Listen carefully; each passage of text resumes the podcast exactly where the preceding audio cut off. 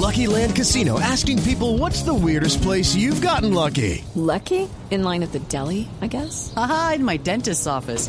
More than once, actually. Do I have to say? Yes, you do. In the car before my kids' PTA meeting. Really? Yes. Excuse me, what's the weirdest place you've gotten lucky? I never win and tell. Well, there you have it. You can get lucky anywhere playing at LuckyLandSlots.com. Play for free right now. Are you feeling lucky? No purchase necessary. Void where prohibited by law. 18 plus. Terms and conditions apply. See website for details.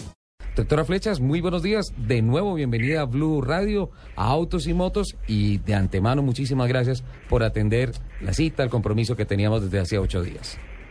Gracias, buen día a toda la audiencia. ¿Cómo nos Eh, fue no el sé si 7 les cuento febrero? un poco el balance eh, de cuál fue como el interés de la administración y cuál fue el resultado.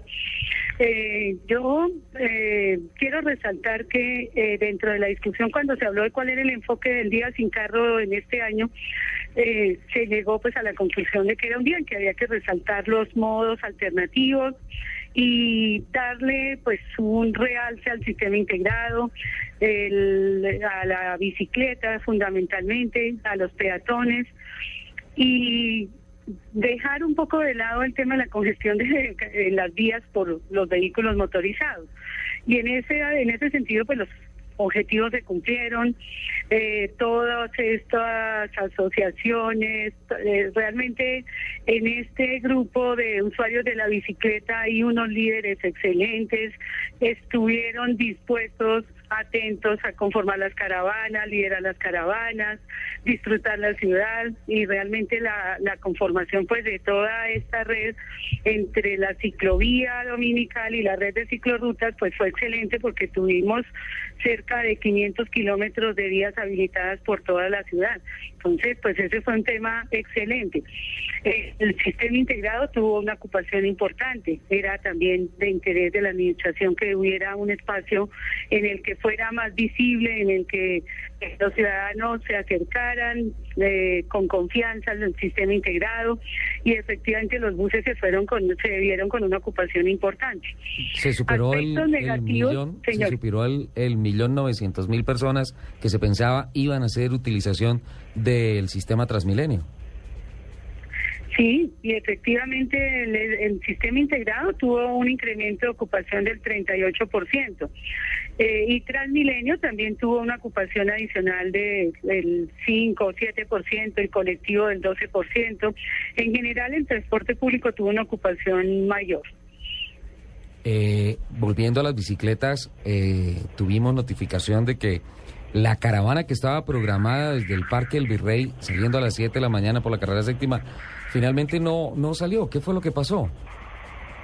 No, esas, eh, esas caravanas de que fueron, por ejemplo, por la séptima hacia los Andes, hacia la zona de universidades, eh, en general funcionaron.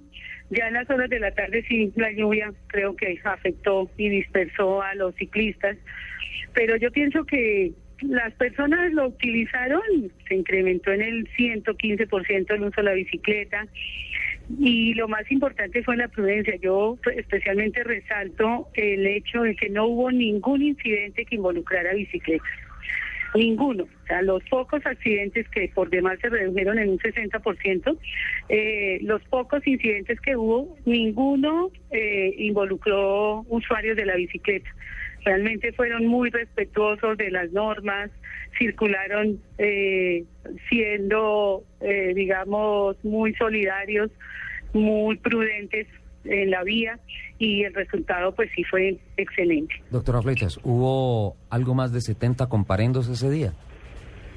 Sí, comparendos hubo un poco más, eh, sin embargo, sí hubo como cerca de 140, 150, pero en general las- los usuarios acataron la, la restricción, hubo algunos por gases, hubo también eh, por revisión de documentos, eh, también por estacionamiento indebido con los vehículos de carga. Eh, en general estuvo bastante bien, las motos también estuvieron dentro de los operativos de la policía. Ese es el tema sobre el cual también yo quiero llamar la atención. Eh, en seis años se ha incrementado en un 300% la propiedad de la compra de bicicletas y realmente es un tema que le preocupa muchísimo a la administración porque ha llevado de la mano también un incremento en la accidentalidad de este tipo de vehículos. Los eh, incidentes en que se ven involucrados usuarios de la motocicleta ha, creído, ha crecido eh, en la misma proporción en que ha crecido el parque automotor de motos. Y pues lógicamente que los conductores son mucho más vulnerables a un conductor que va en un vehículo particular. Claro que sí, doctora Flechas. Y con relación a las mediciones medioambientales, ¿cómo nos fue el 7 de febrero? Eh, sí, bueno, ahí en los indicadores ambientales, eh, pues hubo una disminución en la en la concentración de, de material particulado. El ozono también disminuyó, el dióxido de nitrógeno que tomaron todos estos indicadores de la Secretaría de Ambiente, pues también hubo una reducción, pero eh, por ejemplo, el monóxido de carbono, la reducción fue bastante baja y comentaba la secretaria de Ambiente que eh, realmente hay todavía un parque automotor de transporte público que es bastante obsoleto y hace que eh, realmente este indicador pues no se haya reducido de manera notoria. sin embargo, pues es parte del proceso ahora de modernización del SITP y de cambio de toda esta flota. Claro, la renovación del parque automotor tiene que darse en todos los niveles, porque además el vehículo público que, eh, perdón, el particular que se utiliza a diario, eso uno básicamente se mueve una hora y media, dos horas en la ciudad, pero esos vehículos se están moviendo 10, 12 horas. Incluso hay unos que no paran porque simplemente están alternando el conductor y siguen adelante generando hasta 24 horas de contaminación. Y adicionalmente, pues la reglamentación del ministerio permite una vida útil de estos buses de 20 años y si le hacen lo que ellos llaman la repotenciación, eh, podrían circular 10 años más. Entonces, pues ya esas tecnologías realmente son obsoletas en mayor grado. Doctora Flechas, en términos generales, eh, cuando estábamos empezando a hablar, bueno, ya tenemos las cifras de el incremento en Transmilenio, el incremento en el sistema integrado de transporte público, de los colectivos, las bicicletas, la reducción de un 60% de accidentes registrados el 7 de febrero, pero cuando estábamos empezando alcancé a escucharle decir, hubo algunas cosas negativas desde la administración pública y desde la Secretaría de Movilidad. ¿Cuáles fueron esos puntos negativos del 7 de febrero?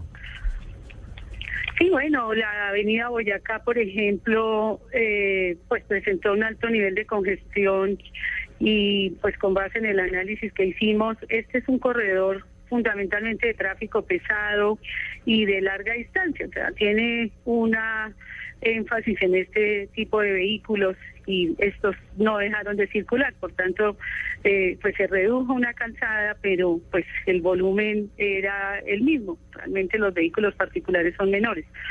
Pensamos que en una próxima jornada sería posible, como se había eh, planteado en la Semana Santa o en finales así de temporada, eliminar la, la, la ciclovía de la Boyacá, por ejemplo. Y de resto, pues no, en general el tema del estado del pavimento que sí nos preocupa. Bogotá tiene un rezago importante en el mantenimiento de la malla vial y este es un, eh, pues es un, motivo y una situación que genera pues mayor riesgo de accidentalidad para los ciclistas y los motociclistas en general. Pero afortunadamente la accidentalidad fue muy muy baja. En términos generales, como dice el alcalde Petro, eh, se cumplieron los objetivos desde la administración pública y pues se va a proponer incluso un día sin carro en el segundo semestre de cada año. Sí, eso, eso mencionó él. No hemos tenido oportunidad de hablar del tema. Me imagino en algún momento estaremos hablando ya de manera particular sobre cuál es su expectativa y, y, su decisión, ¿no? Doctora Flecha, me quedan 30 segundos antes de ir al sistema noticioso de Blue Radio para preguntarle el sábado pasado nos habló de un incremento en la velocidad de la ciudad, en su promedio velocidad, de alcanzar los 24 kilómetros por hora. A lo largo de esta semana hemos recibido muchas preguntas a través de, fundamentalmente, Twitter, de muchas personas en la capital de la República que preguntan, ¿esa medición se hizo cuándo? Porque hoy en día estamos viendo que la ciudad va más lento. Ese, ese resultado de los 24 kilómetros por hora fue en qué periodo, en qué momento, qué características tuvo esa medición. Sí, nosotros, tenemos aquí una eh, disciplina en tomar información periódicamente en estaciones maestras que luego nos permite hacer un promedio de velocidades en toda la ciudad. Y ese es, eh, eh, digamos, el, el, la fuente de esta información. Es confiable, sin embargo, pues lógicamente que la que si los usuarios circulan en determinadas horas del día y en determinados corredores encontrarán congestión y seguramente pues la percepción es esa, pero en general sí se ha incrementado con esta técnica y con estos indicadores ese promedio de velocidad en, en general en la ciudad. Perfecto, doctora Flechas, pues muchísimas gracias por la información. Eh, gracias por atendernos la llamada y pues estaremos molestándola porque pues la movilidad de la capital de la República es eh, preocupación de todos. Que tenga buen día. A ustedes y muchas gracias.